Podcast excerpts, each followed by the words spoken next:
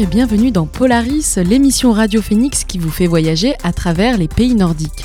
Dans cette nouvelle émission, nous vous emmenons avec nous à 1600 km vol d'oiseau de Caen, dans un pays gouverné depuis 1818 par la dynastie Bernadotte et qui, au lendemain de la Seconde Guerre mondiale, a fait acte de générosité envers Caen-la-Mer. Cette semaine, nous allons vous transporter en Suède.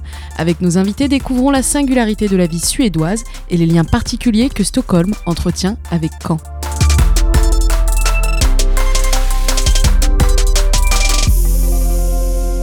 Écoutons maintenant le parcours de Maxime Laurent, étudiant à l'université de Caen en études nordiques, qui est parti en août dernier pour un an d'Erasmus en Suède, dans la ville de Lund, située au sud du pays et environ 60 km de la frontière danoise. Bonjour Maxime Laurent. Bonjour. Alors, euh, vous êtes passionné de langues étrangères et vous avez dans un premier temps effectué euh, une licence en langue, littérature et civilisation étrangère, anglais, suédois, à Lyon, me semble-t-il. D'où vous vient euh, cet attrait pour les langues étrangères? Alors depuis toujours, je pense. déjà au collège et au lycée, enfin au collège déjà j'étais très bon en anglais puis en espagnol aussi. Enfin j'arrivais très bien et puis ça je ne sais pas vraiment comment l'expliquer. Puis après, au lycée, j'ai aussi une LV3 italien. Et euh, moi, je me suis dit, bon, bah, à la fac, j'ai envie de continuer euh, voilà, les études de langue, mais aussi de littérature, de culture, tout ça, en anglais. Mais euh, mes professeurs me, me conseillaient de prendre une langue en plus pour, voilà, pour pas que je me lasse trop de l'anglais. Et à Lyon, donc je viens de Lyon, il y a un programme, du coup, voilà, d'anglais, ça s'appelait anglais scandinave, mais c'était suédois. Et donc, je me suis dit, bon, bah, pourquoi pas? J'ai toujours une vision plutôt positive de la Suède. Donc, euh, par curiosité, en fait, je me suis orienté là. Et après, je me suis rendu compte que je que j'aimais beaucoup plus le suédois, enfin que je trouvais ça beaucoup plus intéressant que l'anglais. Puis en même temps, j'ai découvert l'islandais et je me suis dit bon bah je vais voilà je vais aller à Caen parce qu'il y a un programme du coup vraiment nordique où on peut choisir deux langues nordiques. Donc j'ai fait suédois et islandais. Donc vous venez de Lyon, mais vous avez choisi de venir faire vos études à Caen, comme vous l'avez dit, parce qu'il y a un programme en études nordiques. Pourquoi cette trajectoire? Est-ce qu'il y a d'autres villes qui proposent ce genre d'études nordiques? En fait, les programmes, quand, on comprend nordique, on va comprendre euh, donc les trois pays scandinaves, euh, Danemark, Norvège et Suède. On peut comprendre aussi l'Islande parce que culturellement et historiquement, c'est très rattaché aux trois autres pays. Euh, mais en nordique, on comprend aussi la Finlande, qui culturellement est très différente. Et euh, il me semble que c'est à Strasbourg qu'il y a un programme d'études scandinaves. Donc du coup, là, on ne fait pas d'islandais ni de, ni de finnois. Si on, si on vraiment veut faire des études nordiques, c'est Caen ou Paris. Sinon, après, ça, ça va se réduire dans les autres villes. Mais il me semble que c'est Liège, Strasbourg, Lyon. Euh, voilà. Sinon, je crois pas qu'il y ait d'autres villes, en fait. Comme on l'a dit en introduction, vous êtes parti faire vos études en Suède à l'université de Lund dans le cadre de votre Erasmus. Quel cursus vous avez choisi de suivre à Lund? Alors, étant donné que je suis un étudiant en échange, en fait, je devais prendre des cours qui sont équivalents à ce que j'aurais eu en L3 à Caen. Il faut deux cours de langue, deux cours de littérature, deux cours de civilisation, et après, soit deux cours de linguistique, ou alors un cours de linguistique, un cours d'ouverture. Enfin, c'est assez compliqué euh, toutes les mathématiques qu'on doit faire par rapport aux, euh, euh, aux, équivalents, aux, crédits européens. Quand on pense Suède, on pense évidemment Stockholm. Est-ce que c'était une contrainte universitaire que d'aller à Lund ou c'était un choix personnel? Ah non, c'était un choix. C'était un choix. En fait, je, je, me, je me disais, est-ce que il y aurait En fait, je voulais continuer donc, je voulais évidemment aller en Suède pour le suédois, mais je voulais aussi euh, continuer un peu l'islandais, quoi, essayer de garder euh, des cours, euh, voilà. Et l'une, ça, il s'avère que c'est peut-être une des seules universités en Suède qui propose des cours d'islandais. Donc, à la base, voilà, c'était, je voulais aller à Lund pour ça. Bon, au final, il y a eu des changements dans les cours proposés et j'ai pas pu prendre de cours d'islandais. Mais bon, je suis bien content d'être là. Sinon, j'aurais bien voulu aussi aller à Umeå, mais Umeå, c'est vraiment euh, c'est une des plus grandes villes du, du, nord de la Suède, mais vraiment le, le, nord, le nord. Et au final, maintenant, je me dis euh, bon, après après l'hiver euh, que, que j'ai vécu ici, peut-être que j'aurais pas vraiment apprécié être tant au nord. Ça ressemble à quoi un hiver en Suède? C'est gris, c'est noir et c'est long. c'est vraiment à partir de novembre, en fait, on, on commence à voir qu'il y a de moins en moins de lumière. Bon, moi, j'ai de la chance, je suis au sud quand même mais on sent quand même euh, la différence. tous les Suédois, enfin, je pense que toutes les personnes qui habitent dans les pays nordiques doivent prendre des vitamines à partir de, voilà, de octobre-novembre jusqu'en février-mars. Là, cette année à Lund, étonnamment, il y a eu pas mal de neige. Moi, on m'a toujours dit qu'il n'y en avait pas eu beaucoup en Scanie, donc la région dans laquelle je suis. Donc, on a eu de la neige, on n'a pas eu beaucoup, beaucoup de pluie, mais on a eu beaucoup de vent et voilà, des nuages gris en fait. Votre vie sur le campus de l'université de Lund, elle ressemble à quoi? Est-ce qu'il y a des activités, des clubs de sport, des traditions universitaires suédoises? Euh, Oui, bah, surtout Lund, qui est une grande ville étudiante, a énormément de, de traditions. Il y a ce qu'on appelle des nations, qui sont en fait des, des on va dire, des associations, des, des organisations étudiantes ce sont vraiment les, points centraux de la vie euh, active étudiante, de la vie sociale étudiante à Lund. Euh, sans ces nations, c'est difficile de rencontrer des gens en vrai parce que voilà, on n'a pas énormément d'heures de cours. Souvent, on ne voit pas les mêmes personnes dans nos cours. Et vous, vous faites partie d'un de ces clubs? Oui, je suis pas très très actif, mais il y, a une nation où je vais souvent, euh, par exemple pour pour des concerts ou, je sors surtout en soirée dans dans ces nations. Beaucoup des interlocuteurs qu'on a eus dans cette émission, qu'on a eu l'occasion d'interviewer, nous ont souvent parlé d'un système universitaire qui était différent, notamment euh, au niveau de la relation élève-professeur. Est-ce que vous avez constaté quelque chose à ce niveau-là? Ah oui, tout le monde se tutoie. Il y a pas le vouvoiement, c'est quelque chose qui existait, mais il y a, y a très longtemps. Aujourd'hui, plus personne ne vous voit. En fait, c'est très mal vu. Euh, et donc du coup, bah voilà, on tutoie et on appelle par le prénom euh, ses professeurs et les professeurs de même leurs, euh, leurs étudiants. Au final, c'est c'est plus facile. Enfin, il y a une communication qui est plus plus libre et plus fluide. C'est moins impersonnel en fait. On se sent plus à l'aise avec nos professeurs. Aussi les mails, quand on écrit des mails en français, il faut toujours que ce soit très beau. Il faut faire attention à comment on formule les choses.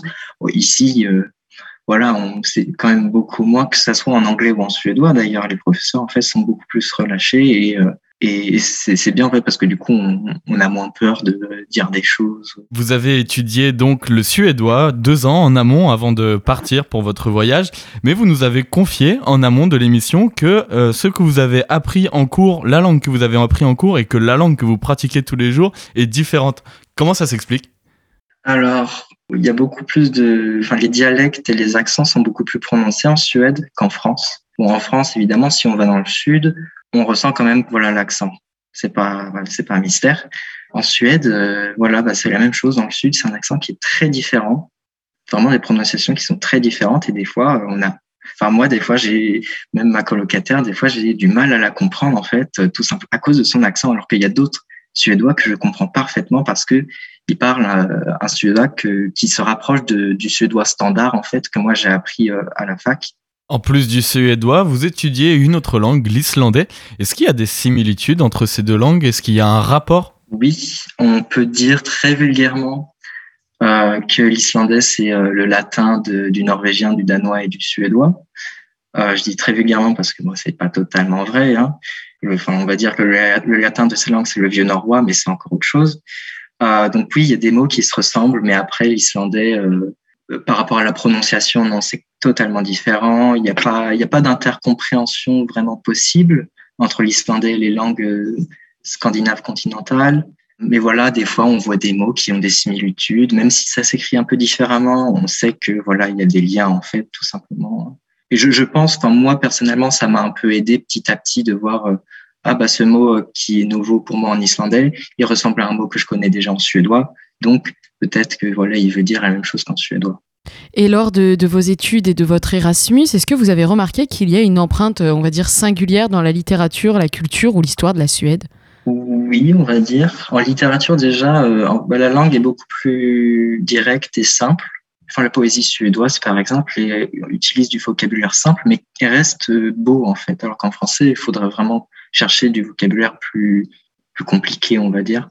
Euh, et dans les dans, dans les articles scientifiques aussi, euh, c'est c'est facile en fait de lire un article euh, suédois parce que la langue est très directe et simple.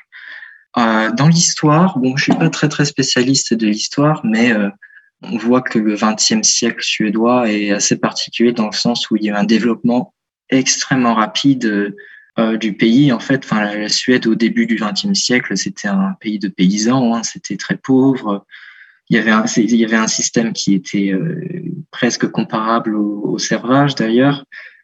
Mais voilà, après, à partir des années 30-40, ça s'est urbanisé et aussi avec l'urbanisation, ils ont fait en sorte de mettre en place un socialisme très rigoureux et du coup, bah, si aujourd'hui la Suède est un pays progressiste, il bah, faut regarder dans l'histoire, il faut se rendre compte que même si l'histoire de la Suède n'est pas toute blanche, bien sûr, il faut se rendre compte qu'il y a beaucoup de choses qui ont été mises en place pour euh, vraiment pousser l'égalité entre les citoyens. Euh, un truc qui est particulier, c'est que la Suède n'est pas très très. Je, je vais dire que la Suède n'est pas très religieuse. Je crois qu'il y a pas mal de Suédois qui appartiennent à l'Église quand même, mais euh, ils sont pas ils sont pas fervents religieux et il y a beaucoup de traditions en fait au final qui qui sont en rapport avec des saints ou des voilà des fêtes euh, chrétiennes mais ces traditions restent très très je sais pas comment expliquer c'est des traditions qui sont mais aujourd'hui en fait ça n'a plus aucune signification religieuse. Et quand on prend par exemple euh, la Sainte Lucie qui se fête ou là j'ai oublié la peut-être le 16 décembre je sais plus c'est une, une fête en fait parce qu'en fait c'est autour du solstice d'hiver donc le jour le, la nuit la plus longue de l'année. Donc du coup on allume beaucoup de bougies on fait des trucs comme ça. Il y a généralement des enfants qui chantent en fait euh, habillés de tout tout en blanc avec des bougies tout ça bon, on dirait que c'est bien religieux, mais au final, c'est une tradition qui perd toute sa signification religieuse et plus, c'est plus quelque chose pour euh, regrouper les gens. Et je pense qu'il y a beaucoup de fêtes comme ça suédoises qui sont juste faites pour regrouper les gens sans avoir de, de, de symbolique religieuse particulière. Euh, je n'ai pas pu faire le Midsommar non plus, donc le solstice, le solstice euh, d'été, parce que donc normalement on penserait que c'est le 21 juin, mais au final en fait entre le 21 et le 26 juin chaque année, ça doit être un samedi. Et bon, moi, je suis parti juste avant. C'est dommage. Euh, donc, j'ai pas pu vraiment participer à des traditions en particulier, en vrai.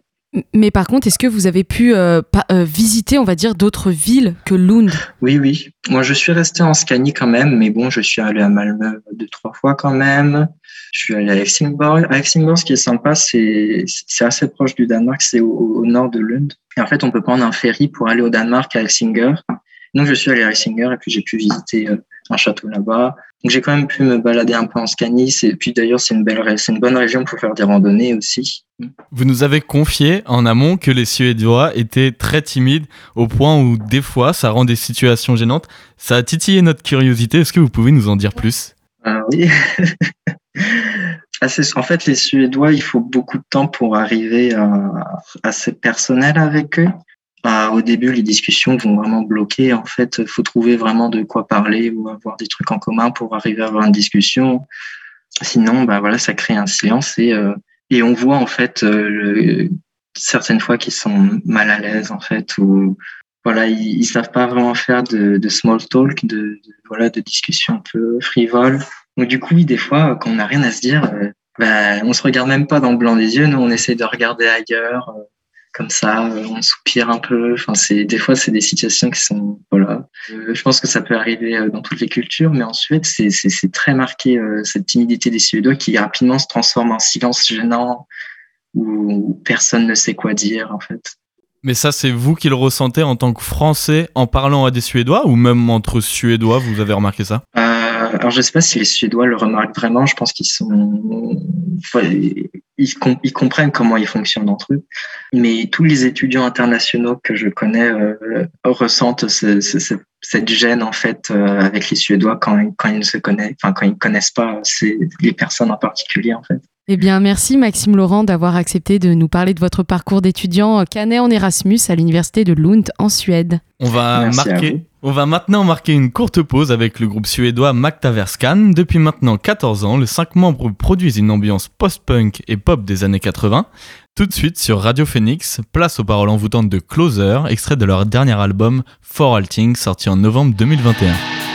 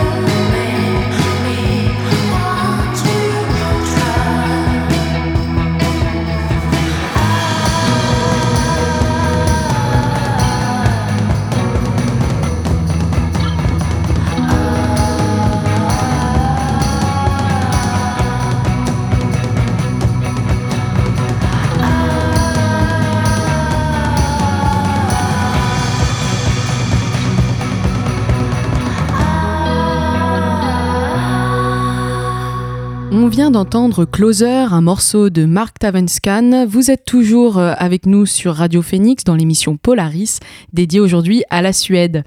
Alors après avoir parlé du parcours étudiant de Maxime Laurent en Erasmus, nous allons revenir sur le territoire de Caen-la-Mer et plus précisément dans la commune de Colombelle, qui a tissé des liens historiques et particuliers avec la Suède. Pour nous parler de ces liens particuliers, nous recevons en studio Marc Potier, maire de la commune de Colombelle, située à l'est de Caen. Bonjour Marc Potier. Bonjour. Alors si l'on évoque des liens particuliers entre votre commune Colombelle et la Suède, c'est parce qu'un fait marquant a eu lieu euh, peu après la fin de la Seconde Guerre mondiale. Ensemble, faisons un bond dans le passé à la découverte des vestiges de Colombelle.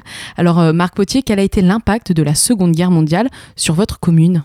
Alors Colombelle, comme euh, un grand nombre de, communes du département de Calvados, a été fortement impactée, bombardée, martyrisée par la Seconde Guerre mondiale notamment parce qu'une partie de la bataille pour la prise de Caen s'est jouée sur euh, ce qu'on appelait le plateau de l'ex-SMN, ce point haut qui surplombait euh, l'Orne et le canal, et donc des bombardements massifs hein, euh, dès le, 5 juin, dans la nuit du 5 au 6 juin, jusqu'à euh, la prise de, de, Caen et de Colombelle à la mi-juillet, a littéralement euh, arasé la ville de Colombelle. Le patrimoine industriel de l'ex-SMN, c'est-à-dire sur plus de 200 hectares, a été totalement détruit. C'est le patrimoine industriel au niveau national qui a subi les plus fortes dommages et bombardements durant la Seconde Guerre mondiale en France. Et euh, ce sont plusieurs dizaines de civils qui malheureusement sont morts euh, sous les bombes.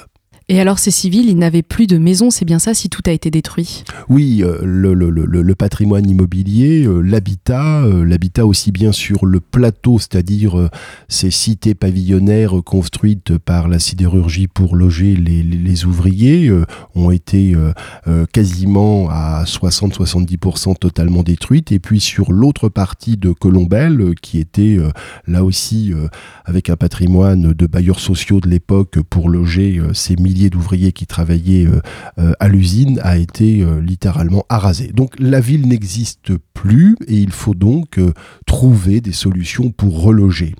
mais c'est le cas pour Caen, c'est le cas pour Lisieux, c'est le cas pour la plupart des grandes villes. Hein. Au lendemain de la Seconde Guerre mondiale, le Calvados, c'est plus de 2000 victimes civiles et ce sont des dizaines de milliers de logements qui sont hors de tout état de pouvoir permettre le relogement des habitants.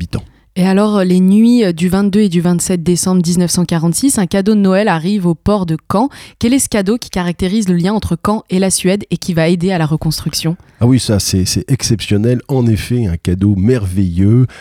400 euh, maisons vont être offertes par la Suède au Calvados euh, sinistré euh, et 80 maisons vont être spécifiquement allouées pour la ville de Colombelle comme d'autres vont l'être pour Caen, pour Mésidon, pour René-sur-Redon, euh, pour Condé-sur-Noireau. Voilà. La Suède, par générosité, par cette volonté de venir hein, dans ce grand élan de solidarité internationale au lendemain de la Seconde Guerre mondiale pour aider la Normandie, la région sinistrée par excellence ayant permis permis euh, la libération de la France et donc aussi finalement de l'Europe, eh bien la Suède, pays neutre durant la Seconde Guerre mondiale, se dit je vais aider le Calvados euh, à permettre à ces milliers de sinistrés, à ces milliers de personnes sans abri. Hein. Il faut avoir à l'esprit euh, plus de 400 000 personnes qui vont être dans une obligation d'être relogées au lendemain de la bataille de Normandie.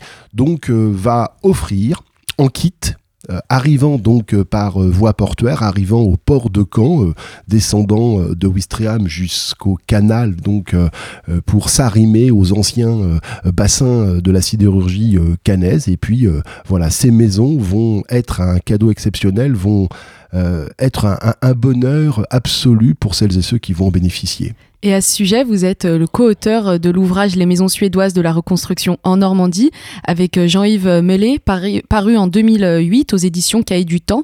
Dans ces maisons, vous nous avez dit que c'est des préfabriquées, elles sont en kit. Alors, quelle est donc la particularité architecturale de ces maisons suédoises? Alors, c'est assez génial. Hein. J'allais presque dire, je mets des guillemets, c'est de l'IKEA avant l'heure. C'est-à-dire une conception très intelligente, très souple.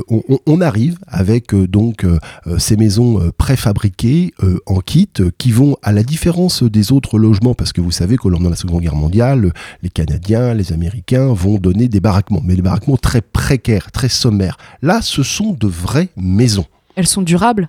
Elles sont totalement durables. La preuve en est, c'est que aujourd'hui, plus de 70 ans après, elles sont toujours présentes. Et on peut les garder? Pourquoi on a choisi de les garder?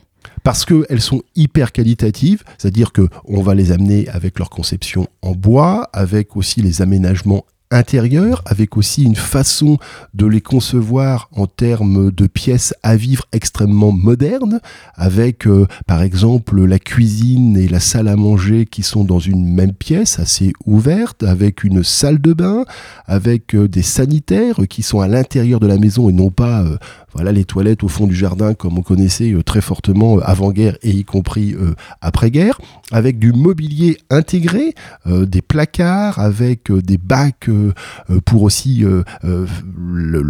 laver les, choses.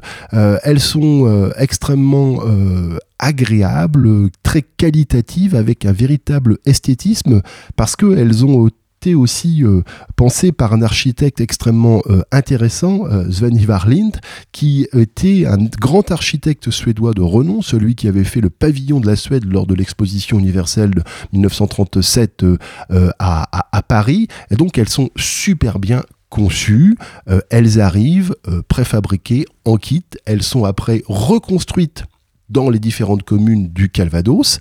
Et puis, euh, elles vont euh, faire le bonheur pour les familles qui, dès en gros 47 et 48, vont pouvoir bénéficier de quelque chose euh, qui était révolutionnaire en termes d'aménagement, d'intérieur et de qualité.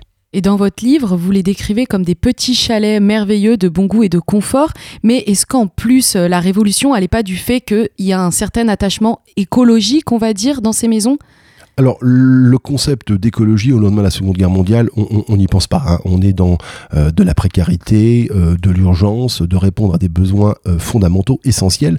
Sauf que la Suède a une forme d'antériorité sur un habitat très associé à l'environnement, à la question du froid, à la question de la nature.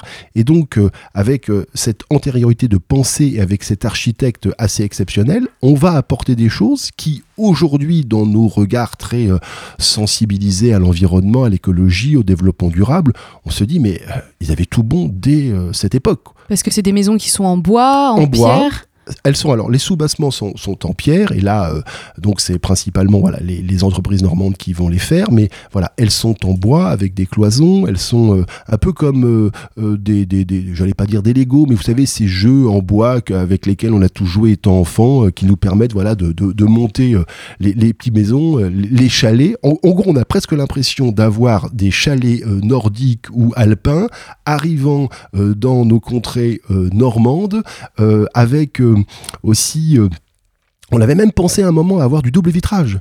Alors euh, euh, les édiles locaux se disent bah, c'est peut-être pas la peine, ça va coûter un peu trop cher et puis on est en Normandie, il fait moins froid. Mais voyez-vous, tout était pensé dès le départ pour se dire comment un on est bien, comment est-ce qu'on va pas trop chauffer, comment est-ce qu'on va avoir du confort, la modernité, l'eau courante, les sanitaires à l'intérieur, la cuisine, le bac aussi pour laver le linge, euh, presque l'ancêtre de la machine à laver. Et tout ça arrive dans euh, des régions avec des populations qui étaient dans des conditions de vie et de logement extrêmement précaires, extrêmement rudimentaires. Et là, euh, c'est révolutionnaire. Et les personnes qui vont pouvoir bénéficier de ces maisons, d'ailleurs que l'on va appeler les Suédoises, Voyez-vous, le côté très affection, le côté très... Ah, c'est un bonheur absolu pour les familles. Elles sont bien conçues, avec y compris un environnement autour, le petit jardin, euh, la possibilité avec des plantations aussi qui rappellent, et si vous allez à Colombelle, vous verrez euh, des arbres rappelant même euh, presque, presque les pays nordiques avec des sapins, et aussi une, une pensée urbaine où vous avez votre chez-soi, votre jardin autour, mais euh, presque la cité pavillonnaire idéale aussi bien pour l'époque que encore aujourd'hui, 80 ans après, on se dit mais euh, c'est génial de vivre là. Et il y a énormément encore de gens aujourd'hui qui disent je veux ils nous disent même directement avoir une suédoise. Avoir une suédoise, voilà ce que j'entends moi en tant que maire très souvent par euh, des administrés qui se disent Ah, monsieur le maire, si je peux avoir une suédoise, ce serait génial.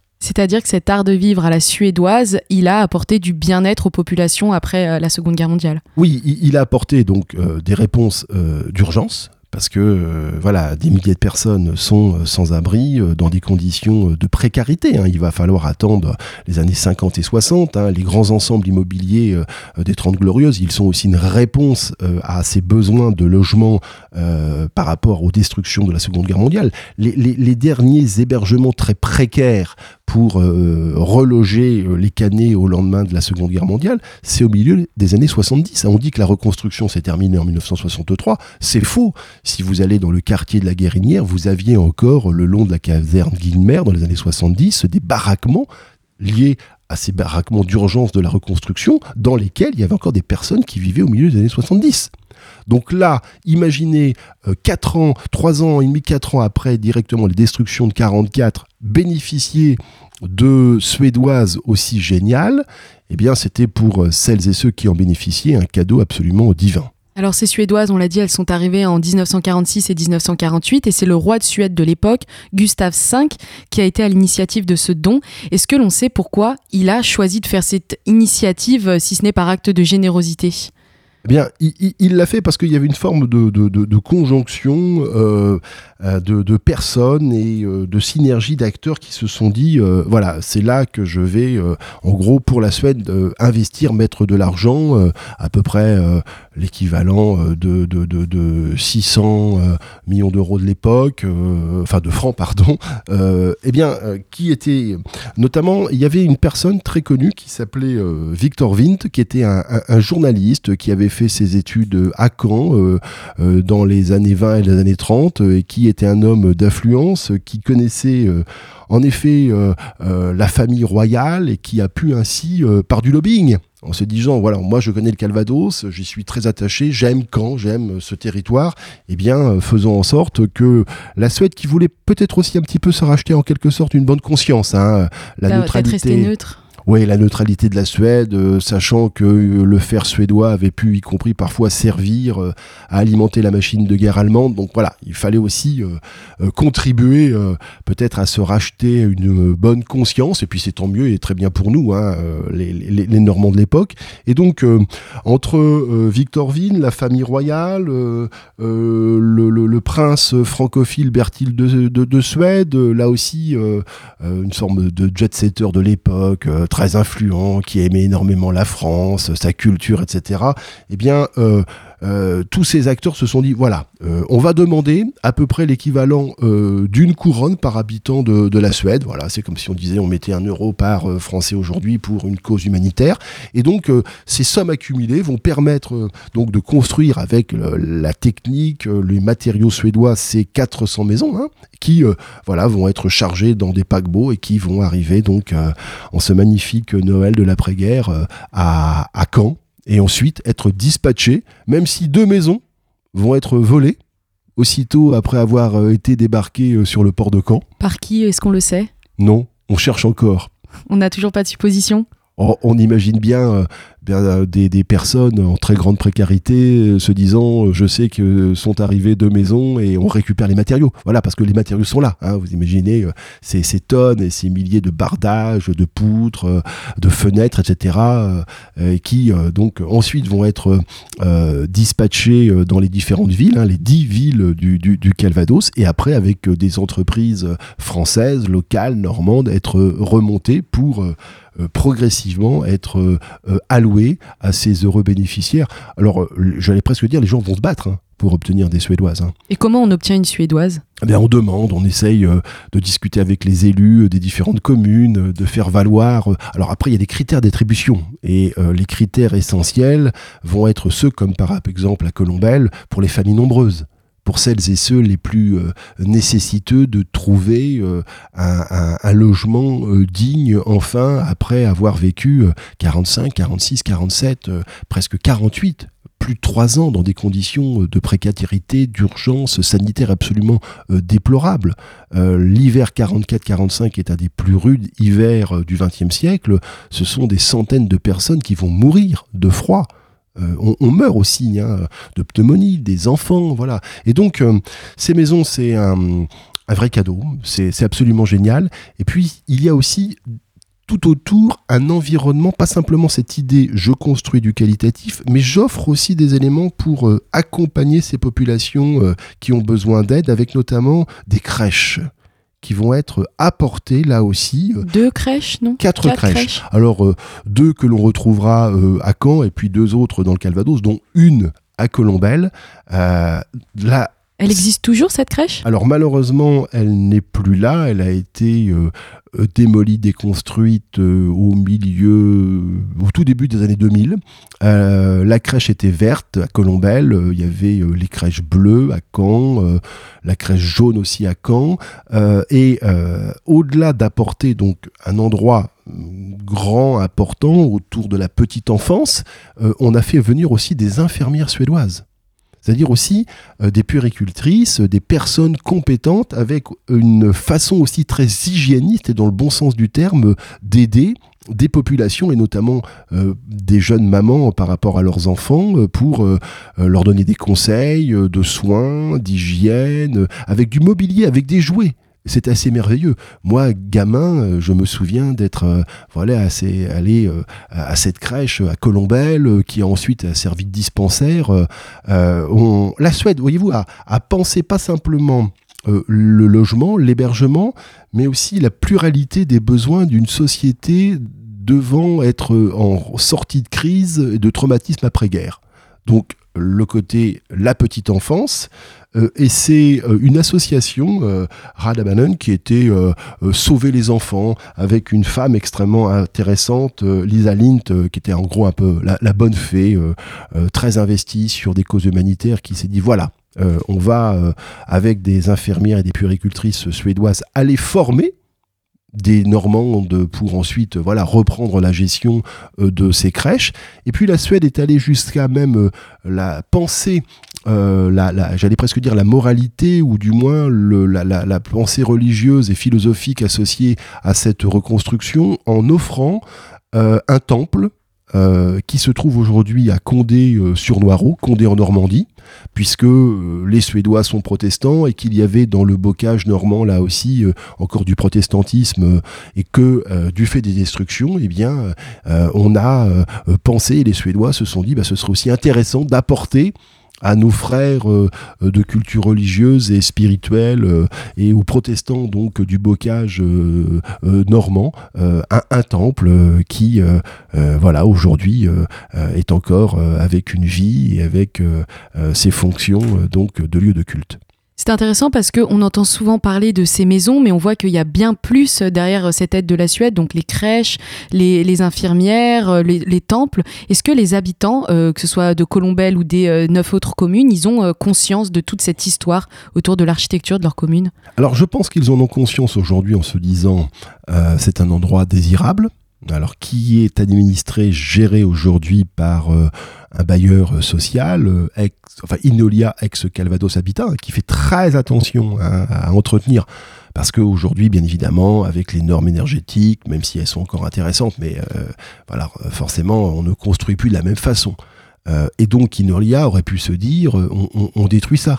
Mais c'est pas du tout le cas. C'est ça qui est vraiment bien, c'est de se dire, il y a un patrimoine avec ses caractéristiques, avec parfois des éléments de réhabilitation qui ont été effectués euh, sur euh, l'habitat, bien évidemment, mais euh, de le conserver parce que c'est un cadre extrêmement intéressant. C'est aussi le souvenir d'une histoire traumatique, douloureuse, mais une capacité de renouveau, de résilience et de retour à la vie.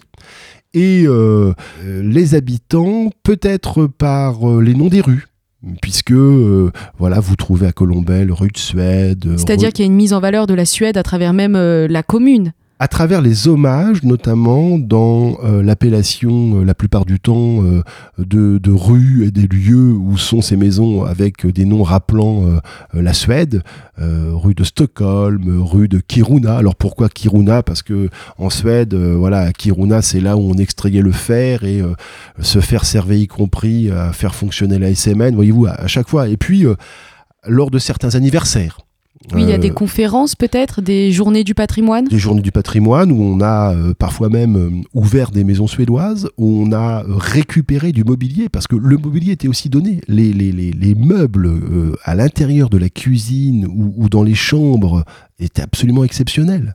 Tout en bois, j'imagine En bois, avec euh, plein d'éléments très pratico-pratiques. Euh, même à l'intérieur euh, des, des placards, des penderies, avec des façons là aussi très suédoises d'ouvrir et de fermer, beaucoup plus souples, avec les petites poignées qui qui cassent pas. Enfin, il y a, y a, plein de choses d'un pragmatisme, d'une intelligence. Et on comprend pourquoi voilà, cette grande enseigne internationale à la couleur bleue est suédoise pour faire simple, parce qu'on a cette même culture des matières premières à utiliser de façon intelligente, euh, à ne pas euh, être dans l'obsolescence, à quelque chose d'hyper euh, solide, d'hyper pragmatique ou dans un pragmatisme d'usage de, qui est assez excellent. Et donc, 80 ans après, on se sent encore super bien dans ces maisons. quoi. C'est ça qui est, qui, est, qui est, assez chouette. quoi.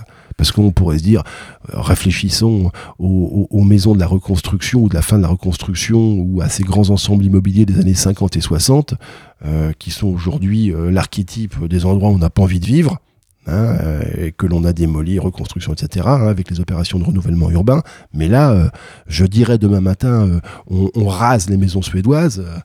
ce serait une montée et une légitime montée de, de, de boucliers parce que euh, c'est toujours des quartiers super, quoi. Et les gens ont, ont envie d'y vivre, c'est-à-dire quand il y a une maison qui se libère, tout de suite, il y a une demande qui est faite? Avant même que les gens aient envie de partir, voire même ne décèdent, excusez un petit peu d'être euh, voilà dans cette expression, mais euh, on, on, on, a des gens qui sont restés toute leur vie. C'est ça qui est aussi hyper intéressant. Entre des personnes arrivées en 47-48, qui, euh, voilà, jeunes parents avec leurs enfants ont fait leur villa et qui aujourd'hui sont très âgés, mais qui sont encore habitantes ou résidentes. Alors, il y a une ou deux personnes de mémoire dans ma commune, et c'est à peu près le cas partout, mais, mais c'est ça qui est bien, parce que dans les parcours résidentiels, comme on dit, on a souvent plusieurs endroits où on a envie de vivre où on vit aussi en fonction, voilà, euh, combien on est, euh, ses capacités de mobilité, etc. Mais là, moi, j'ai encore une vieille personne hein, qui est arrivée en début 48 euh, à Colombelle dans sa suédoise et qui est encore là et qui sera jusqu'à la fin de sa vie dans sa suédoise. Et je sais que, bon, il y aura plein de personnes qui souhaiteront à un moment reprendre sa maison, et notamment les familles nombreuses. Voilà, ça c'est la, maison idéale, hein, parce que aujourd'hui, euh, on est encore très attaché à la maison, le jardin, le petit, le petit cocon, quoi, la, petite maison, non pas dans la prairie, mais là, euh, au milieu des forêts, euh, des magnifiques arbres inspirés de la Suède et des, feuillus que l'on a pu planter, aussi bien à Colombelle que dans les autres quartiers. Pensons au quartier Saint-Paul. à Caen, où vous avez les maisons suédoises qui sont là aussi parfaitement intégrées. Et je sais euh, qu'elles sont extrêmement euh, souhaitées, sollicitées par euh, celles et ceux qui souhaitent avoir un logement social et un logement social qualitatif et patrimonial. Et le fait qu'il y ait ces maisons suédoises sur le, territoire de Camp-la-Mer, est-ce que ça donne lieu à des jumelages particuliers ou par exemple sur votre commune des projets de jumelage? Alors, on, avait fait hein, au, moment des, des années anniversaires, pour euh, le, le, 60e, 70e anniversaire de la construction de ces maisons suédoises, un certain nombre de manifestations, d'événements organisés avec le mémorial de Caen, avec le bailleur social, à l'époque Calvados Habitat, avec les autres communes, cette petite publication, monographie, exposition de, photos. Hein, euh, euh, c'est aussi intéressant de, de, se dire comment on essaye de de montrer que ce patrimoine, il n'est pas, il n'est pas neutre, il n'est pas euh, anodin, euh, il, a, il a du sens. Euh, l'exposition faite par le photographe Jean-Marc Piel, par exemple, avait circulé à peu près partout dans les communes où ces maisons étaient présentées, enfin sont présentes, avec aussi une, mise en espace, avec des, supports en bois pour valoriser. Enfin voilà, il faut aussi. on a besoin à chaque fois d'expliquer, hein, parce que bien évidemment, les résidents se disent Ok, je veux une suédoise, mais après, on n'a peut-être pas tout le, le, le, le retour sur le bagage historique. Voilà. le Calvados Habitat, enfin aujourd'hui Nolia, hein, a fait aussi enfin, que chaque résident ou chaque habitant des maisons suédoises puisse avoir la petite monographie là qu'on avait écrite avec Jean-Yves Mellet pour expliquer pourquoi cette histoire. Euh, je, connais l'attachement. Allez sur leur site, vous verrez, il y a toujours un, voilà, un chapitre historique qui est consacré à, ces maisons. Donc c'est plutôt, c'est plutôt bien qu'un bailleur se dise euh, euh, je, fais en sorte que c'est pas neutre ce que je propose et je continue avec les collectivités, puisque voilà, la question de la gestion des espaces extérieurs, de la voirie, etc., sont, sont des compétences intercommunales ou communales. Bon, euh, moi je pense que ces maisons, elles peuvent encore euh, répondre à des besoins pour plusieurs décennies. Elles sont même peut-être très anticipatrices, hein. c'est ce que vous évoquiez au départ euh, du côté matériaux nobles, le bois, la pierre, le, jardin extérieur, suffisamment grand mais pas trop grand non plus. Enfin, on cochait quasiment toutes les bonnes cases, quoi. C'est ça qui est assez génial. donc c'était très... mais avant-gardiste en fait. Très avant-gardiste parce qu'un un architecte aussi, voilà, c'est comme du Le Corbusier, même si on peut parfois critiquer Le Corbusier, mais euh, c'était c'était un très grand. Euh, même le patrimoine Perret du Havre, alors c'est au patrimoine mondial UNESCO, euh, peut interroger parfois, mais il est là. Mais là c'est le béton, c'est une autre chose. Mais là, voilà, c'est du bois et des matériaux très très durables et une, un design aussi hein, qui, est, très très intéressant et euh, singulier euh, et qui euh, fait que oui nous, nous continuons à et nous, nous réfléchissons. Je pense qu'il voilà dans quelques années on fêtera le 80e anniversaire de, l'arrivée de ces maisons. Je crois que ce serait bien qu'on puisse au-delà de remettre des plaques des machins parce que ça on en fait à chaque fois hein, ok des lieux de mémoire. euh, mais euh, il faut aussi euh, peut-être être un peu plus dans cette continuité là de ces liens entre la Normandie avec les pays du Nord. ce sont des liens culturels, ce sont des liens d'histoire, hein, bien évidemment, et dans des moments, y compris traumatiques, et des moments d'aide internationale. Et je crois que c'est pas neutre. Et à chaque fois, on, est très heureux d'inviter des Suédois et notamment les représentants de l'ambassade ou autres à venir à Colombelle pour leur dire merci parce que c'est ça finalement qu'on doit leur dire. Merci de nous avoir aidés. Et merci à vous, Marc Potier, de nous avoir parlé de ces maisons suédoises qui ont aidé à la reconstruction euh, post-Seconde Guerre mondiale. Merci à vous. C'est la fin de cet épisode de Polaris dédié à la Suède et réalisé avec le soutien de la ville de Caen. Merci à Alan et Guillaume pour la réalisation de l'émission. En attendant, vous pouvez réécouter cet épisode en podcast sur phoenix.fm, Deezer, Spotify et Apple Podcast. Quant à nous, on vous donne rendez-vous la semaine prochaine pour une nouvelle destination nordique.